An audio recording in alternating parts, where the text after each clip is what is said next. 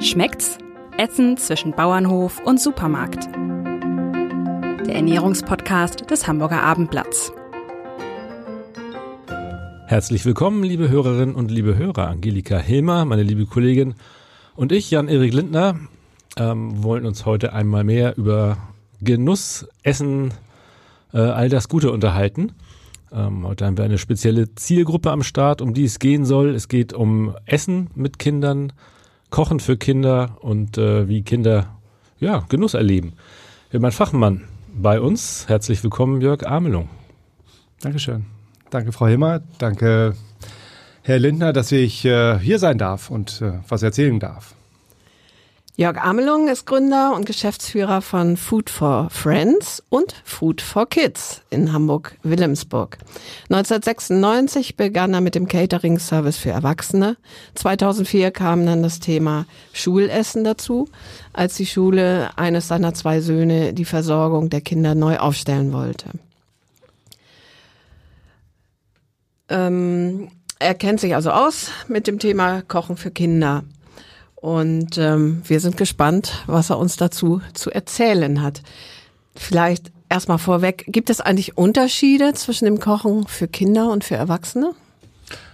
Grundsätzlich natürlich auch in der Menge und aber auch in der in der Möglichkeit äh, für Erwachsene und für Kinder zu kochen. Kinder probieren nicht ganz so gerne aus. Also das ist so unsere Feststellung gewesen. Die mögen gerne Dinge, die sie schon kennen. Nur so, was ist da drauf? Und äh, wenn da irgendwelche undefinierbaren Sachen sind, die sie vielleicht noch nicht irgendwo äh, probiert haben zu Hause oder wo auch immer, dann ja, dann wird das kompliziert. Das ist ein großer Unterschied und natürlich eben die Mengenabgabe bei Schulverpflegung sagt man äh, so zwischen 350 je nach Kindergröße so ne, und, und Kinderalter, aber zwischen 350 und 450, 500 Gramm ist so eine Portion für den Tag im Mittagstischbereich inklusive eines Desserts. Das ist so, sagen wir, vom Gros her einmal der Unterschied.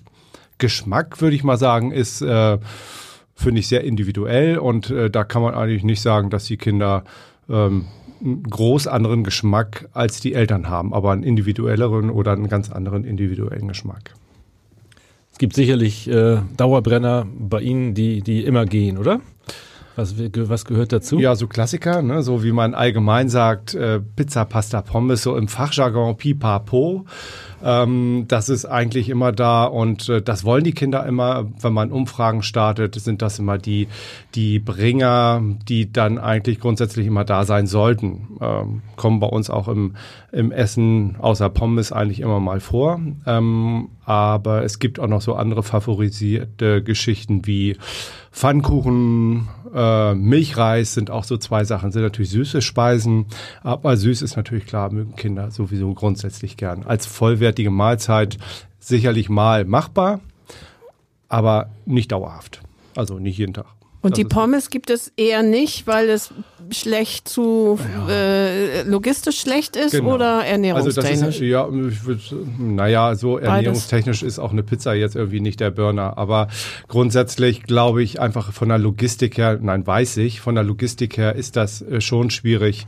Ähm, äh, Pommes schmecken wirklich ja auch nur gut, wenn sie frisch aus der Fritteuse kommen und nicht irgendwie noch zwischengelagert werden. Ähm, das äh, ist, glaube ich, ein ganz wichtiger, äh, ganz wichtiger Punkt und ähm, da, das ist in der Masse, in der wir das denn auch abgeben. Ne? So, wir haben irgendwie tausend Schulessen, die wir täglich irgendwo produzieren, äh, in der Vorproduktion, so ein Cook-and-Chill-Verfahren, dann sehr, sehr schwierig umzusetzen. Ähm, außer wir haben eine frische Küche. Ne? So, das heißt, dann hätte ich aber auch eine Fritteuse vor Ort und äh, ist eigentlich in den Schulverpflegungen Küchen, die jetzt von, äh, von der Schule äh, installiert werden, eigentlich auch nicht gewollt und ich finde auch berechtigterweise nicht gewollt. Wenn Sie Schüler befragen im größeren Stil, was wird sich am aller, aller, allermeisten gewünscht? Aller, aller, aller, aller, ja, ist schon Pizza und ja, und Pfannkuchen finden die auch immer ganz toll. Idealerweise ist bei den Pfannkuchen noch Nutella, also jetzt, äh, oder eine Schokocreme dabei, so. Das, äh, das wäre ganz gut, machen wir aber nicht. Also wenn wir Pfannkuchen haben, gibt's natürlich ein bisschen Zimt und Zucker, aber eigentlich irgendwie frischen Apfelmus dazu. So, das ist schon dann ein klassisches Gericht wie zu Hause auch und äh, das, das ist schon toll. Das finden die Kinder richtig super, weil können die auch selber nehmen und können sich die Mengen dann einteilen und, und, und. Das ist schon spannend. Gibt es da eigentlich Mahlzeiten oder Zubereitungsarten, die so gar nicht gehen und nicht so gern äh, genommen werden? Also das klassische Beispiel ist ja eigentlich immer Spinat. Ist Spinat so schlimm? Spinat ist super. Ne, so, also ah. das würde ich jetzt äh, in was für einer, aber Zubereitungsart ist es halt wichtig. Ne, so, wenn man jetzt einen Blattspinat äh, als Beispiel nimmt, der ist eher schwierig für Kinder zu konsumieren. Das finden die irgendwie nicht so toll, weil das ist äh, groß und grün. Und äh, wenn ich jetzt einen Löffel voll mache, dann habe ich irgendwie schon, sagen wir mal, ein vorproduziertes Produkt, was aber trotzdem gut schmeckt. Und äh, das kennen ganz viele auch. Ne, so, also ich glaube schon, dass die Sendung Popeye auch noch bei den Kindern, die jetzt irgendwo im Schulalter sind, irgendwie noch bekannt ist und, äh, und der Anker auf dem Arm mit ganz viel Kraft äh, irgendwie darstellt. Und das finden Kinder halt ganz gut. Und wenn es dazu irgendwie dann irgendwie Ei gibt und irgendwie ein Kartoffelpüree, irgendwie ein frisches, ist das ein tolles Gericht. Und das mögen Kinder ganz besonders gern. Ansonsten sind Zubereitungsarten wie äh, gekochter Fisch sehr kompliziert. Also äh, alles, was gebraten ist, finden Kinder besser als gekochte Sachen. Also das ist so unsere, unsere Wahrnehmung und unsere Erfahrung, die wir so gemacht haben. Das ist irgendwie, riecht auch ein bisschen anders. Ne, so, und sieht optisch auch ein bisschen anders aus, als ja, wenn ich mir vorstelle, Karpfenblau, also was ja wir irgendwie noch alle kennen, irgendwie vielleicht auch äh, das ähm, haben wir jetzt auch noch nie gekocht, aber wir haben schon mal das mit einer Forelle versucht, aber das war in, so ganz zum Anfang ähm, in der Testphase unserer Schulverpflegung. Das wurde eigentlich komplett zurückgegeben. Das essen Kinder nicht. Das geht nicht. Spielt bei Kindern umso mehr die Farbe des Essens eine Rolle? Also ähm, kann man sich ja, das Auge ist mit, das kennt man bei Kindern auch, ne? Mhm. Ähm.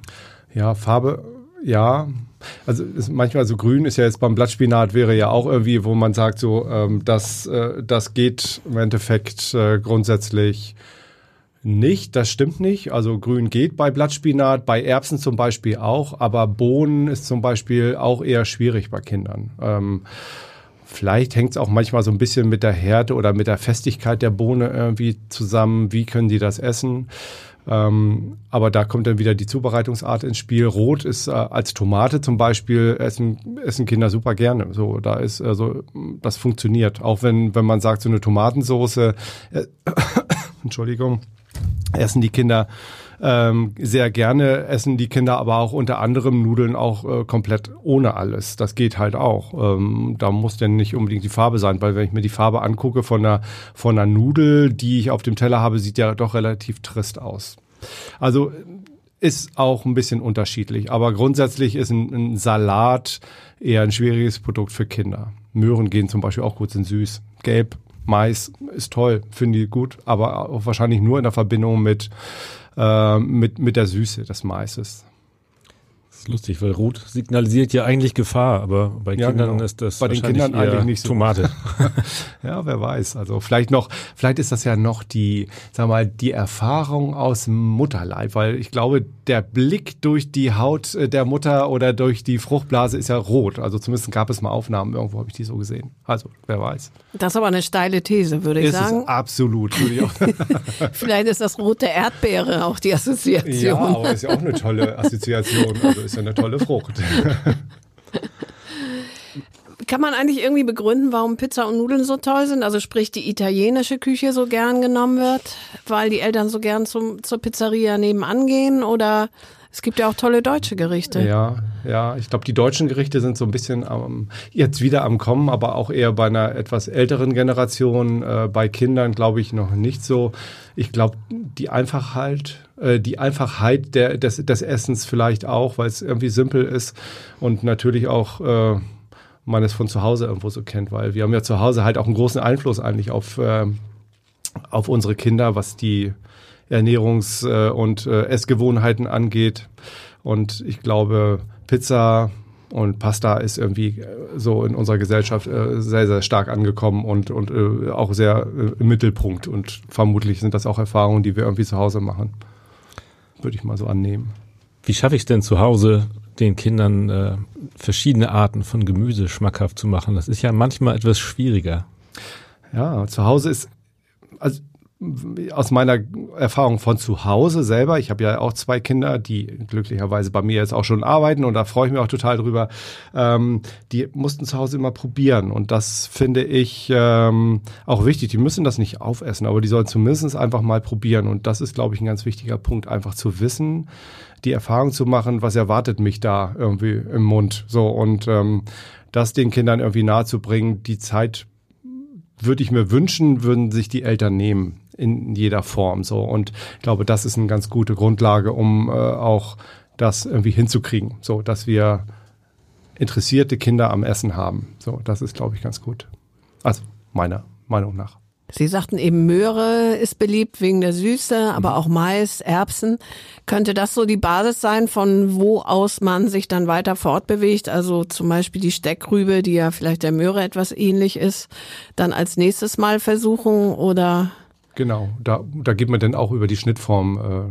Äh, das wäre auch so eine ganz gute Grundlage, weil eine Steckrübe ähm, gibt es sicherlich in der vorgefertigten äh, Produktion, gerade so in, in Größenordnung wie mit 1000 Essen, äh, in Würfeln. So und Würfel sind immer so ein bisschen komisch, wenn, wenn man die gart, dann sehen die irgendwie merkwürdig aus und da kann man ähm, äh, sicherlich eine andere Schnittform ansetzen und zu sagen, so, das kann interessant sein. Und dass man, äh, keine Ahnung, jetzt äh, als Beispiel eine Sternform hat oder sowas in der Richtung. Ähm, oder das ein bisschen länger hat, so, damit man das irgendwo auch abbeißen kann und nicht ganz im Mund steckt. So, das ist auch immer wichtig. Und das sind so, so ein paar Techniken, die funktionieren dann ganz gut. Und Steckrübe selber ist ein tolles, süßes Produkt, ähm, was ich besonders selber sehr gerne mag. Ähm, ähm, aber in der Schulverpflegung, wir haben es auch als Steckrüben-Eintopf bei uns in der Speisekarte mit drin, eher so ja, semi gut läuft, das kann man schon so sagen. Aber die anderen Sachen mit Mais und äh, Erbsen zum Beispiel laufen super auch als Eintopf. Ein Erbseneintopf ist ähm, total gerne gegessen von Kindern. Man denkt das immer nicht. Ähm, finden die find, äh, Kinder toll. Klar, wenn es dazu noch ein Würstchen gibt, ist das natürlich auch ein richtiger Brenner. Also das riecht richtig gut.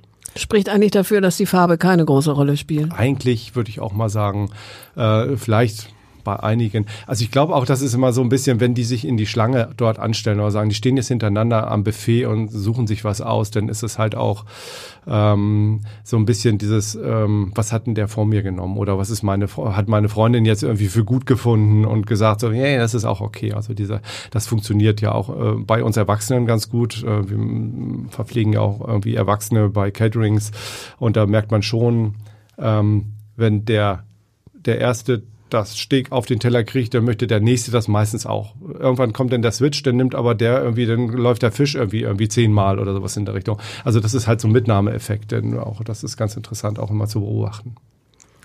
Wie ist es äh, generell mit Fisch? Das kennen viele Kinder ja leider Gottes irgendwie nur in Stäbchenform. Ähm, geht das gut bei Kindern?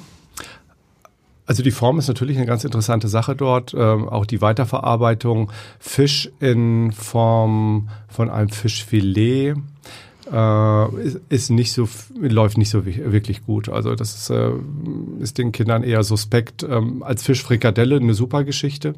Ähm, ist halt irgendwie nicht mehr sichtbar, was da so irgendwo drin ist. Und ähm, wie beim Stäbchen ja im Prinzip eigentlich ähnlich. Und ja, wir arbeiten da halt gerade daran an einer tollen Rezeptur, die wir irgendwie machen wollen. Die ist jetzt noch nicht so ganz ausgeprägt, aber wir versuchen das schon auch im regionalen Bereich jetzt irgendwie äh, anzusetzen. Hilfreich war auch der Podcast, den ich hier gehört habe über die Firma Bayer. Ähm, das ist der Fischlieferant hier. Jetzt mal auch ein bisschen Werbung nochmal für den. Äh, das hat mich doch sehr inspiriert und ähm, da auch irgendwie Kontakt aufgenommen. Es gibt hier regionale ähm, Anbau- und Zuchtgebiete in der, in der Region und da wollen wir versuchen, dann halt unseren Fisch, in dem Sinne wäre es jetzt eine Forelle von dort zu bekommen, um selber frisch Fischfrikadellen zu machen. So, das ist äh, unser großes Ziel äh, und den Kindern das nahezubringen, weil Regionalität ist einfach wichtig. Die Siegel, die irgendwie vorgegeben werden, die finden wir sehr fragwürdig. Also, also zum Beispiel auch MSC, was man ja auch in den Lebensmittelmärkten immer also wenn sieht. man sich mit dem Thema richtig ernsthaft auseinandersetzt, dann ist das ja, wie soll man sagen, äh, also nicht wirklich umsetzbar. Also ich glaube schon, äh, dass natürlich eine, eine Massenverpflegung einer, also in der Größe natürlich immer kompliziert ist, um äh, äh, große Mengen an Menschen irgendwie äh, einer guten Ernährung irgendwie nahezubringen. Und ich glaube, auch Biosiegel werden irgendwann auch äh, in der Qualität nachlassen, wenn es immer mehr in die Masse reingeht. Das ist, glaube ich, ein riesen gesellschaftliches Problem, was wir irgendwo haben. Aber nichtsdestotrotz ähm, sind wir irgendwo als Unternehmen und als Produzent von, von Lebensmitteln halt irgendwie auch angehalten, irgendwie darauf zu gucken, dass die Lebensmittel auch wirklich so sind, wie wir sie auch verkaufen und auch, äh, sagen wir mal, versuchen auch verkaufen zu wollen, weil wir auch dahinter stehen. Und äh, das kriege ich doch, glaube ich, in der Regionalität besser abgedeckelt, weil dann kenne ich die Menschen, wo das herkommt.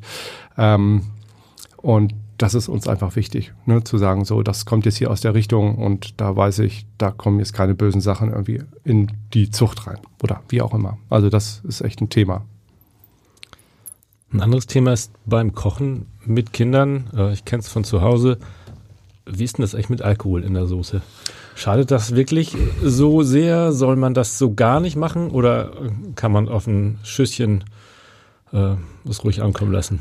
Also bei Kindern, also wir machen es in die, in die Schulverpflegung grundsätzlich nicht mit rein. Ich so, bin ja irgendwie auch gelernter Koch und finde das irgendwie als Geschmacksgrundlage bei Soßen, Banajü schon irgendwie toll, wenn man da nochmal so eine kleine Note reinmacht. So, das ist ganz gut. Es schmeckt zum Beispiel auch irgendwie so ein Anis-Schnaps in einer, in einer Pfeffersoße irgendwie richtig lecker. Ne? So, also da, da gibt es sicherlich irgendwie eine gute Note, aber ähm, bei der Schulverpflegung würde ich das erstmal lassen. Grundsätzlich glaube ich aber, dass äh, wenn man die richtig durchkommt, kocht, äh, der Alkohol, und das ist eigentlich auch erwiesen, eigentlich dann verdunst, äh, verdunstet ist und der ist dann eigentlich nicht mehr da. Aber warum soll man es ausprobieren? Also die Kinder brauchen, glaube ich, kein Alkohol irgendwie in, in, äh, in den Lebensmitteln. So, das würde ich mal so. Auch nicht in den Lebensmitteln, genau. Genau. nee. Ja, Kinder, wenn die selbst sich was zu essen kaufen vom Taschengeld oder so, dann ist es entweder süß oder Fast Food. Mhm. Ähm, also man, die essen sicherlich zu süß, zu fetthaltig, also ungesund. Ähm, liegt das eigentlich allein in der Verantwortung der Eltern, das abzustellen und wie könnte das gehen? Also wir haben als Gesellschaft ein großes Problem, glaube ich, ähm, weil ähm, wenn man so in die Supermärkte guckt oder ich meine, wir kaufen ja selber auch irgendwie für uns zu Hause ein und dann stehen wir da und sehen, was da so auf dem Band liegt, dann ist es, glaube ich, natürlich ein Problem der Eltern, was die auch gelernt haben. Also wenn man sich so an seine Kindheit erinnert, hat mir meine Mutter irgendwie noch so ein bisschen beigebracht, so was, was, äh, was Kochen bedeutet. Und ich glaube nicht, dass das ähm, sich irgendwo so weitergetragen hat, so keine Ahnung. Also ich habe es versucht, meinen Kindern weiterzugeben. Der eine ist Koch geworden, der andere macht jetzt den kaufmännischen Bereich, ist aber auch irgendwie leidenschaftlicher Koch. Also das ist irgendwie klar, wenn man wenn man das so gastronomisch mal irgendwie macht, dann ist es wahrscheinlich einfacher. Ähm, aber ich glaube schon, dass Ernährung in der in der ganz großer Anteil unserer, unserer Lebensqualität irgendwo ist und auch äh, von Gesundheit irgendwo ist. Und ähm, da wäre schon toll, dass äh, wir alle daran mehr arbeiten. Unter anderem auch das Thema Schule, so wo wir auch sehr aktiv sind. Und es gibt halt Schulen, die das auch irgendwo für sich irgendwo entdeckt haben und auch äh, in den Unterricht mit eingebunden haben. Und das finde ich irgendwie ganz wichtig. Und da freuen wir uns natürlich auch, dass wir an zwei Schulen sind, wo das auch ganz aktiv irgendwie betrieben wird, wo wir halt auch mitwirken können das ist ein, finde ich, echt ein toller, toller Ansatz, wo wir in Kinderkonferenzen mit sitzen und die Kinder ihre ja, wie soll ich das sagen? Also das, was sie sich vorstellen an Essen, irgendwie auch irgendwie äh, ans, ans Tageslicht bringen und dann erzählen, wie das Ganze aussehen soll und wie sie es gerne hätten. Und das sind auch Themen für, für Essen und für gesellschaftliche Entwicklung von Ernährung, glaube ich früh, frühzeitig damit anfangen. Und die Eltern sind natürlich, sagen wir mal, der erste Ansprechpartner für die Kinder. So, das ist ein ganz wichtiger Punkt und das fängt einfach ganz früh schon damit an, ob ich meinem Kind irgendwie äh, Massen an äh, süßem Fruchtsaft irgendwie in so ein kleines Fläschchen reinpacke und äh, dann irgendwo daran nuckeln lasse. Ich glaube, der Gaumen ist irgendwie dann schon ein wenig, äh, wie soll ich sagen, abgestumpft gegenüber äh, Zucker. Einfach, ne? so, wenn man das einfach so sagen kann. Ja. Ja, ist von, von frühestem Alter an ein Lernprozess eigentlich. Ne? Ist so, wirklich. Und man gewöhnt sich einfach daran. Also alles, was Gewohnheit ist, ne? klar, der Kaffee am Morgen ist eine Gewohnheit. für mich eine tolle Gewohnheit, aber für die Kinder ist dann halt irgendwie das, das, das Schokobrötchen, das mal wieder Nutella, das, das Schokobrötchen äh, vielleicht auch irgendwo oder äh, was man denn so morgens irgendwie zu sich nimmt, auch eine Gewohnheit und ja, also da es gibt so viele Alternativen irgendwo dazu und äh, es wäre schön, wenn man ein bisschen mehr ausprobiert und äh, das ist natürlich und da waren wir wieder beim Probieren, probieren Kinder aus, ähm, nur wenn die Eltern das auch machen, ne, so das glaube ich schon und deswegen sind da als erstes glaube ich schon die Eltern, sagen wir mal, gefragt, dann aber auch weiterhin die Schule irgendwo ein ganz wichtiger Punkt, ne, Schule und dann ja, im Idealfall dann auch die, die gesamte Gesellschaft zusammen als, als Wichtigkeit das auch ansieht. Denn unsere Gesundheit hängt da irgendwo hinten dran. Ne? Viele Kinder essen ja sehr gern Fleisch. Ähm, nun gibt es aber natürlich auch äh, Tendenzen hin zum Vegetarismus, völlig klar. Denke ich auch bei Kindern, wenn man dann äh, weiß, dass es kommt von einem Tier, das muss geschlachtet werden. Beobachten Sie das auch, dass, ähm, dass sich das eher verstärkt? Absolut. Ähm, wir machen ja die Schulverpflegung seit 2004 und ähm, da hat sich das natürlich langsam so dahin entwickelt und es gab, glaube ich, in 2011 äh, wurde von der Schulbehörde ein vegetarischer Tag ausgerufen, der allgemein irgendwo äh, das Schulangebot irgendwie grundsätzlich durchsetzen sollte. Und äh, wir, ich glaube, es wurde dann ein fester Tag, ich glaube dienstags oder so festgelegt.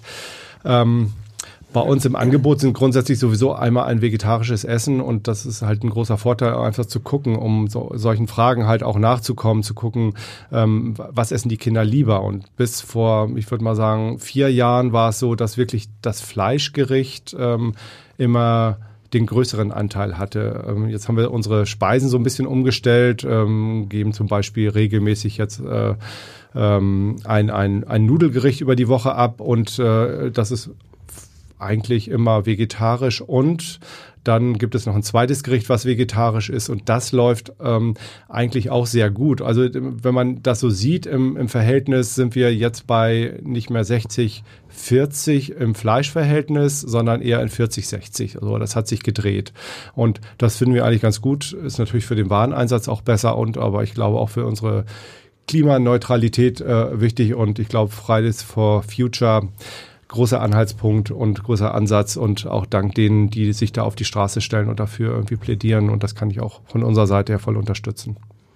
Nochmal zum Tierleid. Also ich hatte meine Freundin, äh, deren Tochter also äh, wirklich sich sehr dafür einsetzte, dass die ganze Familie bitte kein Fleisch mehr aß. Das war mhm. schon etwas anstrengend. Ähm, ist das auch ein Thema in diesen Kinderkonferenzen, von denen Sie eben sprachen? Also, also ich sitze jetzt regelmäßig da drin. Ähm, da da ist das kein Streitthema, aber ein Thema. So die, ne, so das, ähm, aber die sind dann schon, und das finde ich das Tolle an dieser ganzen Geschichte, die sind super vorbereitet, wenn man da in diesen Konferenzen sitzt und dann gibt es ein ganz klares ähm, Statement von denen, was sie wollen. So und äh, da kommt das Thema vegetarisch auf alle Fälle ganz oft vor. Aber es ist jetzt keine Diskussionsgrundlage mehr, wo man sagt so, ja, weil wir sind auch der Dienstleister für die Kinder in dem Moment und ähm, da wollen wir gucken, dass wir dem auch gerecht werden und das ist uns einfach ganz wichtig. Ähm, und die geben das einfach vor und wir versuchen das umzusetzen dieses platte Sprichwort dicke Eltern, dicke Kinder. Ähm, ist da eigentlich was dran? ich habe gerade so ein Bild vor den Augen.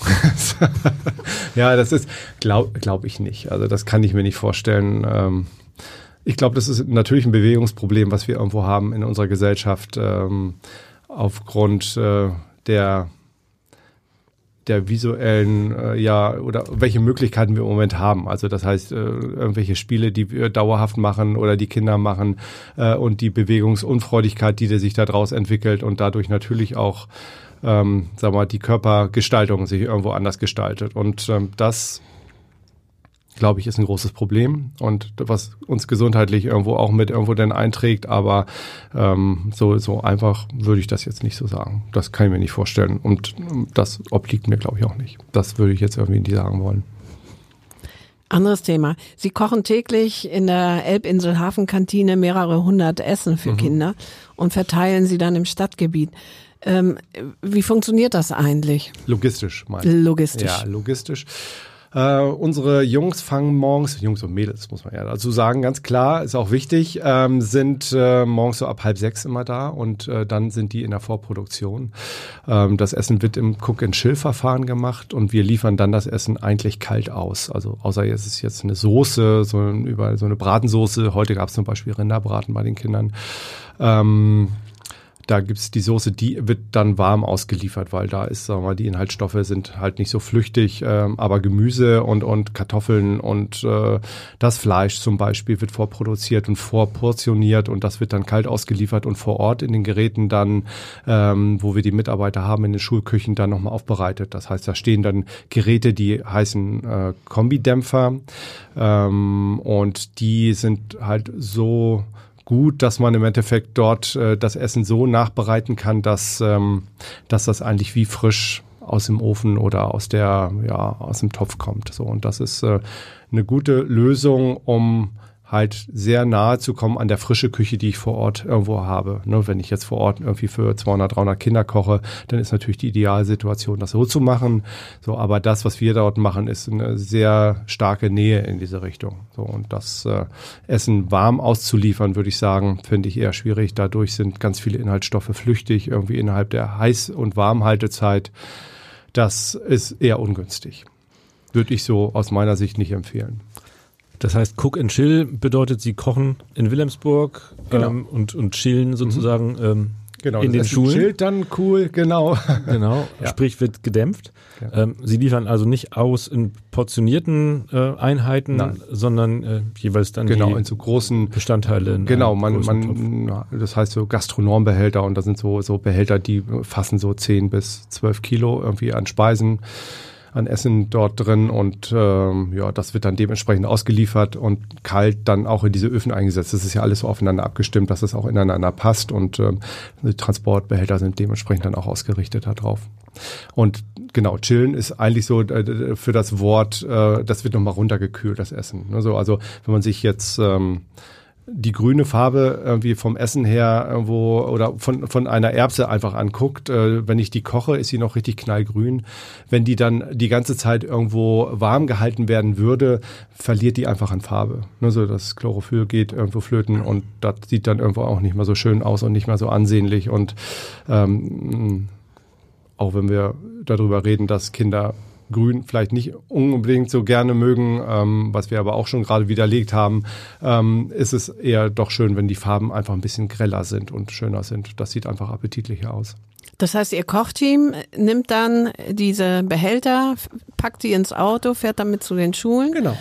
Ähm, und hat dann dort Ihre Geräte, also von äh, Food for Kids und Die Geräte äh, sind nicht von uns. Ähm, Aha. Die Geräte sind von der Schulbehörde. Also die Schulküchen sind äh, dann ausgestattet nach den Bedürfnissen, die dort irgendwo sind. Und äh, es gibt halt so drei verschiedene, nein, eigentlich zwei verschiedene Küchen, die die Schulbehörde den äh, für die Schulen irgendwie zur Verfügung stellt. Und ähm, dort werden gibt es eine Geräteausstattung, je nachdem. Also wenn es eine frische Küche ist, dann gibt es halt noch so wie Geräte wie so große Bratpfannen, die heißen Freema.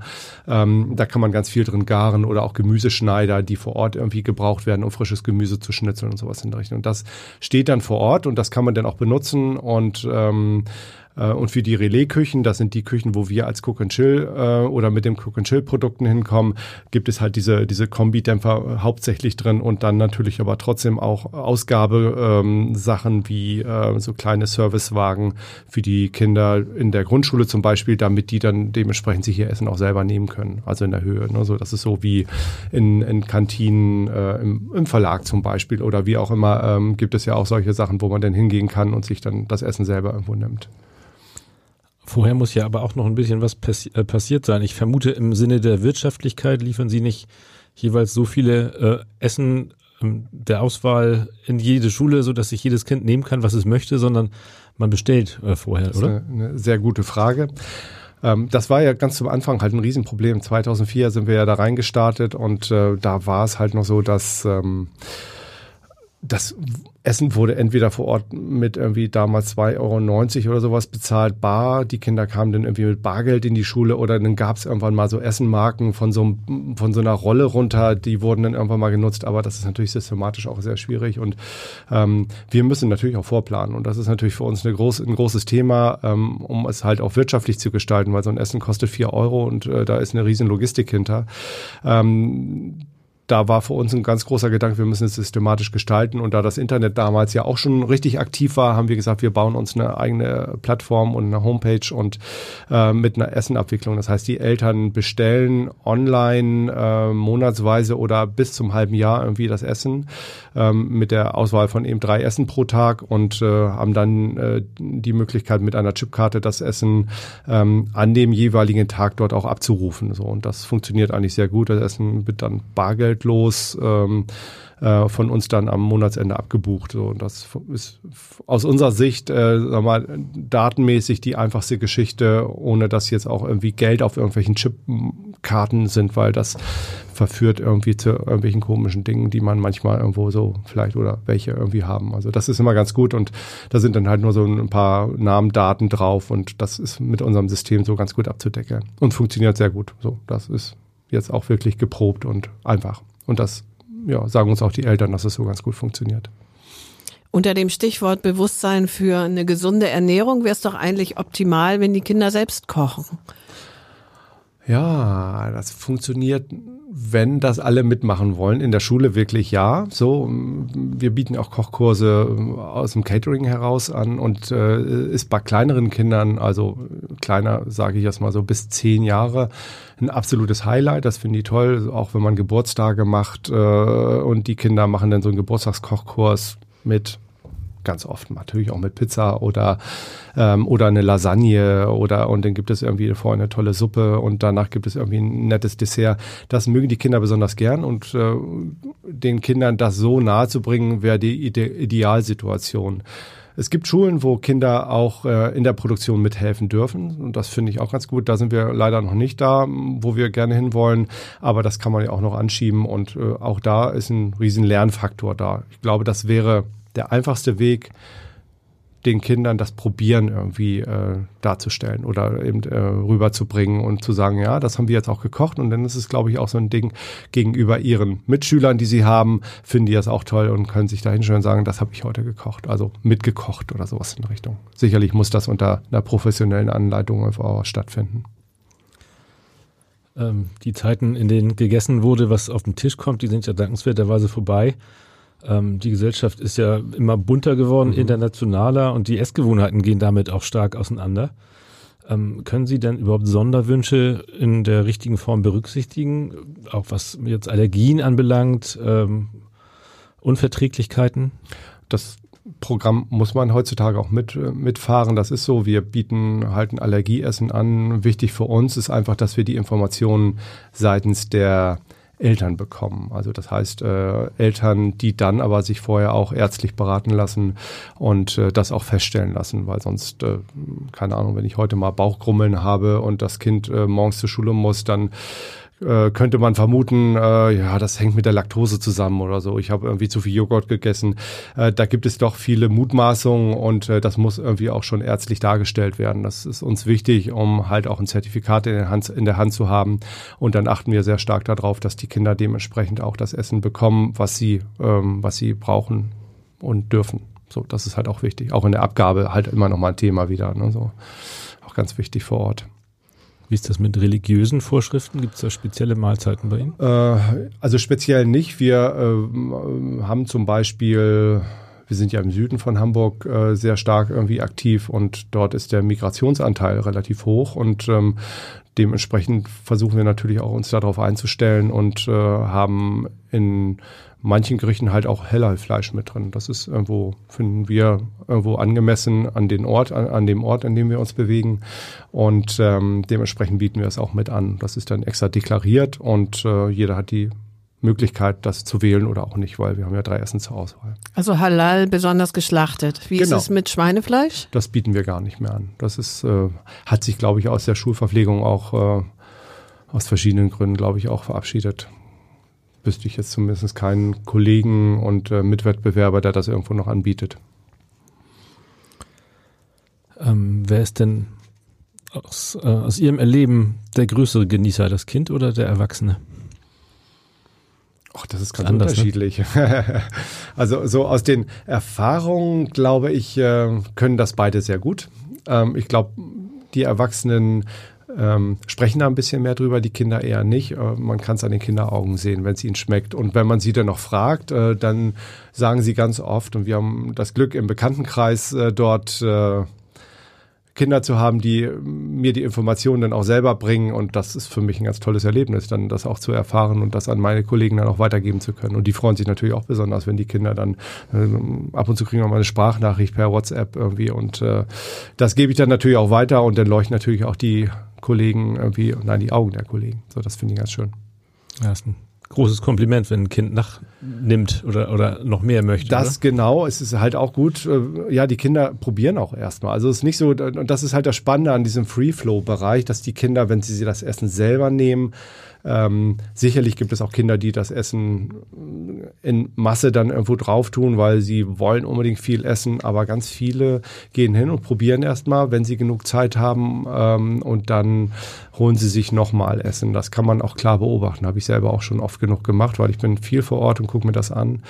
Ähm, und das ist ganz, ganz schön zu sehen. So, das ist richtig gut.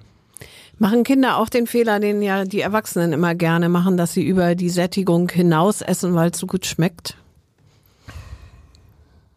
Nee, das ist, glaube ich, nur so dieses, die Augen. Ne, so die, also die Kinder würden sich gerne einfach äh, erstmal den, also das, also bei einigen, ich würde das jetzt nicht auf alle irgendwie sagen, äh, aber so bei einigen sieht man es, wenn wir jetzt einen Hotdog anbieten oder so, die würden gerne fünf Hotdogs da drauf haben. Ne, so, das gibt es bei uns halt auch, ein Hotdog irgendwie so und äh, die können dann die Soße da drüber machen oder die, die Beilagen, die man da so zumacht. Ähm, aber die Kinder würden dann erstmal gerne mehr nehmen und äh, das ist, glaube ich, so, das Auge ist doch manchmal mehr, als es überhaupt vertragen kann äh, oder als der Körper da irgendwie auch die Zeit dafür zu haben. Das ist ja auch ein großes Thema. Und, ähm, äh, und ich glaube nicht, dass Kinder über über, also mehr darüber essen so, also so darüber über ihr Gefühl hinaus essen. So, das glaube ich ist den Erwachsenen, glaube ich, mehr irgendwie auferlegt, weil das ja auch gemütlich ist oder kommunikativ und so. Das machen Kinder zwar auch, die kommunizieren dabei, aber da ist, glaube ich, erstmal Essen so nachrangig. Kommunikation ist da bei den Kindern, glaube ich, noch ein bisschen mehr. Zumindest kann man das so sehen, was so an den Tischen von den, äh, von den Mensen abgeht. Erleben Sie denn, dass die Kinder genug Zeit bekommen zum Essen oder ist das Ja, hektisch? das ist eine interessante Frage. Also aus meiner Sicht ist es eigentlich ein bisschen wenig Zeit, aber es ist natürlich eine Riesenproblematik, äh, so viele Kinder, sagen wir mal, äh, dem äh, gerecht zu werden, dass die das Essen alle irgendwie in der gleichen, im gleichen Rahmen bekommen und das in Schule so zu integrieren, dass die Kinder halt ja auch genug Zeit haben, sagen wir mal, danach auch noch zu spielen, ist das echt ein Riesenthema. Und das ist halt auch ein großes Problem an den Schulen, das zu organisieren und äh, Hut ab vor den Schulen, dass die das so hinkriegen hauptsächlich. Und ähm, wir können das nur unterstützen und versuchen da dementsprechend immer mitzuhelfen und das äh, versuchen unsere Mitarbeiter vor Ort auch immer sehr stark. Wenn das so husch husch gehen muss, ist das ja vielleicht etwas, was auch so ein bisschen, äh, ja, es schwieriger macht, den Wert des Essens und den Genuss des Essens zu vermitteln. Würde man das dann eher im, im Elternhaus tun sollen? Also das ist natürlich wichtig, dass es, äh, hatten wir ja vorhin auch schon, dass es da auf alle Fälle auch gemacht wird. Ich glaube, die Kinder den, den, den meisten, die sagen nicht, das ist mir jetzt hier so wenig Zeit, um weiter zu essen. Die leben im Hier und Jetzt und, äh, und, und finden das klasse, dass sie die Möglichkeit haben, dort zu essen und äh, das Essen wahrzunehmen. Äh, und wenn die Pädagogen dann vor Ort sagen, so, ihr müsst jetzt, ihr seid jetzt hier durch, jetzt ist mal ein bisschen schneller, dann äh, ist das für die auch okay. Also die genießen das in dem Moment. Also, und das ist, glaube ich, der wichtigste Punkt. Ich glaube nicht, dass die Kinder sich gehetzt fühlen. Also ich habe es halt noch nicht so gehört. Ne, so, die nehmen das so irgendwie mit. Wenn, dann gibt's halt andere Prioritäten, ne? wenn man den Blick in die Brotdose manches Mal wagt und es dann heißt, ich hatte gar keine Zeit zu essen. Ja, Wir mussten spielen. Ja, ja, ja, das gibt es natürlich auch. Ja. Das ist wirklich so. Tun wir alle denn, tun die Schulen, tut die Gesellschaft genug, um, um Kindern die Bedeutung von Ernährung und Essen zu vermitteln? Was meinen Sie? Also ich glaube schon, dass wir uns alle bemühen. Also das, das denke ich schon. Ähm, es könnte aber ein bisschen mehr gemacht werden. Ähm, und dann ja, fängt es bei uns allen an, um halt dann, ich sprach ja vorhin schon, was man manchmal so auf den äh, Laufbändern der, der Supermärkte sieht, ähm, da einfach noch ein bisschen mehr in die auch in die eigene Küche zu gucken und zu sehen, so, ja, ist das jetzt hier wirklich für mein Kind? Also ich will nicht sagen, dass es alles nur nur komische Sachen sind. Aber so, äh, kann natürlich auch nicht das immer sehen, was die da drauf tun. Aber das, was man manchmal sieht, äh, kann man schon irgendwie schließen, dass es da fast nur Fastfood gibt. Und äh, das finde ich einfach schrecklich. Also da einfach mehr wieder dahin zu gehen, zu sagen, ja, ich möchte auch mal Essen kochen, so dass man irgendwie sich selber zu Hause hinstellt und das ausprobiert. Und wenn man mal, wenn es nicht funktioniert, dann ist es auch okay. So, dann kann man da irgendwie das als, als negativ abhaken und sagen, so, es hat jetzt, ist jetzt nicht gelungen, die Pizza oder der Eintopf oder wie auch immer. Aber das finde ich irgendwie wichtig und das ist ein, als Gesellschaft finde ich irgendwie ganz wichtig. Aber das fängt schon, glaube ich, auch in der Politik ganz stark an, so von, von unserer Umwelt und von äh, unserem Bundeswirtschafts-, äh, nee, Umweltminister und, äh, und die ja, Landwirtschaftsgeschichten, so wie gehen wir mit Zucker um, ein großes Thema, finde ich irgendwie. Ähm, und alle, ja, ja, so Deklarationen auf Lebensmitteln finde ich auch irgendwie noch ein großes Thema, aber das würde jetzt, glaube ich, auch zu weit gehen, wenn man das jetzt irgendwie ausbreitet. Ähm, äh, aber das ist ein großes Thema. Bewusstsein mit Essen ist einfach Gesundheit. Gutes Essen ist Gesundheit. Das kann man einfach mal so in den Raum stellen, glaube ich. Das denke ich auch. Und es setzt sich dann eben zu Hause fort, ne? Wenn man vorm Fernseher ist, dann, dann ist äh, die Wertschätzung fürs Essen nur noch äh, eine Randnotiz. Ja, man ist abgelenkt dadurch. Ne? So, und dann ist es natürlich einfach, einfach ein Geschmacks- äh, wie Erlebnis durch eine Tüte Chips zu haben. So, das ist, will ich mich davon nicht ausschließen. Das finde ich auch interessant. Aber äh, als, als grundsätzliche Ernährung, äh, glaube ich, irgendwie eher schwierig. Ja, früher gab's ja so richtige Familienessen. Vielleicht gibt's ja, das super, auch ja. noch in einigen Familien. Ja, also Corona-bedingt äh, nur noch im kleinen Kreise. Und da gab's Binnenregeln, dass man eben, äh, was weiß ich, Hände auf dem Tisch und mit Messer genau. und Gabeln und man steht erst auf, wenn alle aufgegessen haben und sowas. Ähm, fehlt das so ein bisschen oder äh, gibt's das noch? Also bei uns zu Hause haben wir das jetzt nochmal wieder, auch nochmal wieder thematisiert. Ich habe ja jetzt auch jetzt ein Enkelkind und so, das finde ich ganz toll. Die haben auch eigene Regeln dort zu Hause und da gibt's halt auch feste Essenregelzeiten. Das finde ich irgendwie total interessant, weil der Kleine, und ich nehme das jetzt nochmal auch nochmal anders wahr als, als äh, Opa, ähm, dass äh, total feiert, dass er äh, um 18 Uhr irgendwie was zu essen, irgendwie Armbrot kriegt so und das auch wirklich eine Regel ist. So, das ist finde ich irgendwie ganz gut.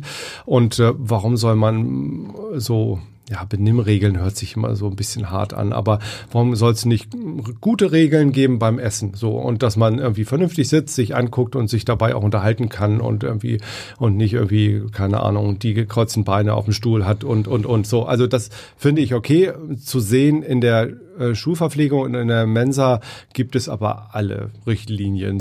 Warum soll es nicht gute Regeln geben beim Essen? So und dass man irgendwie vernünftig sitzt, sich anguckt und sich dabei auch unterhalten kann und irgendwie und nicht irgendwie keine Ahnung die gekreuzten Beine auf dem Stuhl hat und und und so. Also das finde ich okay zu sehen in der äh, Schulverpflegung und in der Mensa gibt es aber alle Richtlinien, so die man da irgendwo sieht oder wie es zu Hause gehandhabt wird. Und ich glaube schon natürlich auch vorteilhaft, ne, so dass man auf dem Stuhl sitzt, äh, irgendwie die Arme auf dem Tisch äh, irgendwo hat, am besten Ellbogen irgendwie da mit dabei oder so, keine Ahnung. Das ist so die alte Ordnung. Ähm, hört sich irgendwie sehr hart, aber es funktioniert einfach besser, wenn, der, wenn man den Teller dann anguckt und sich dann auch noch unterhalten kann. Und dann ist die Brust raus und irgendwie ne, hat man eine ganz andere Haltung. Man wirkt nicht wie so eine zusammengefallene Absolut, ne, so das ist wohl so und ähm, ja, man neigt einfach dazu. Wenn, wenn ich mir vorstelle, ne, wir regulieren uns zu Hause auch immer mal so ein bisschen, wenn wir da sitzen und gucken auf unser Handy und und wenn man sich dann so anguckt dabei, dann wird man immer runder, weil man so immer mehr den Fokus auf irgendwie was nimmt und dann nimmt man nicht mehr eine normale Körperhaltung an. Also und ich glaube schon, dass äh, sagen wir die Medien, die wir heutzutage zur Verfügung haben, schon auch da eine Menge zu beitragen. Also ich will das jetzt hier nicht irgendwie ja, verurteilen und ähm, äh, ja, verteufeln. Das sind ja tolle Medien auch und wir nutzen die alle und brauchen die auch. Ähm, aber ja, manchmal muss man den Fokus halt einfach von den Medien auch wegbringen. Und wenn man isst, dann ist das vielleicht ein ganz guter Weg, ähm, sagen wir mal, sich mal wieder anders hinzusetzen. Also wäre ein guter Übergang. So Essen als bildschirmfreie Zone quasi. Also Weder das Fernseher ja, und noch Ablenkung Smartphone. mit Fernsehen, was es da alles gibt oder so. Ich kenne das auch von früher. Oh, schrecklich. Also ich, ganz ehrlich, das kann ich überhaupt gar nicht er- ertragen, weil das ist so eine Ablenkung. Äh, dann schmecke ich doch gar nicht mehr, was ich. Wenn da jetzt irgendwie gerade eine negative Nachricht kommt, da sind gerade wieder irgendwie, keine Ahnung, schlimme Dinge passiert, da kann mir das Essen doch gar nicht mehr schmecken. Also das ist nicht funktionsfähig. Also zumindest für mich persönlich nicht. Herr Amelung, ein Plädoyer für bewusstes Essen zum, zum Fälle. Abschluss, denke ich. Vielen, vielen Dank für den Besuch. Das war sehr interessant. Ich habe auch zu danken. Schönen Dank, dass ich hier sein durfte. Gern. Okay. Weitere Podcasts des Hamburger Abendblatts finden Sie auf abendblatt.de slash podcast.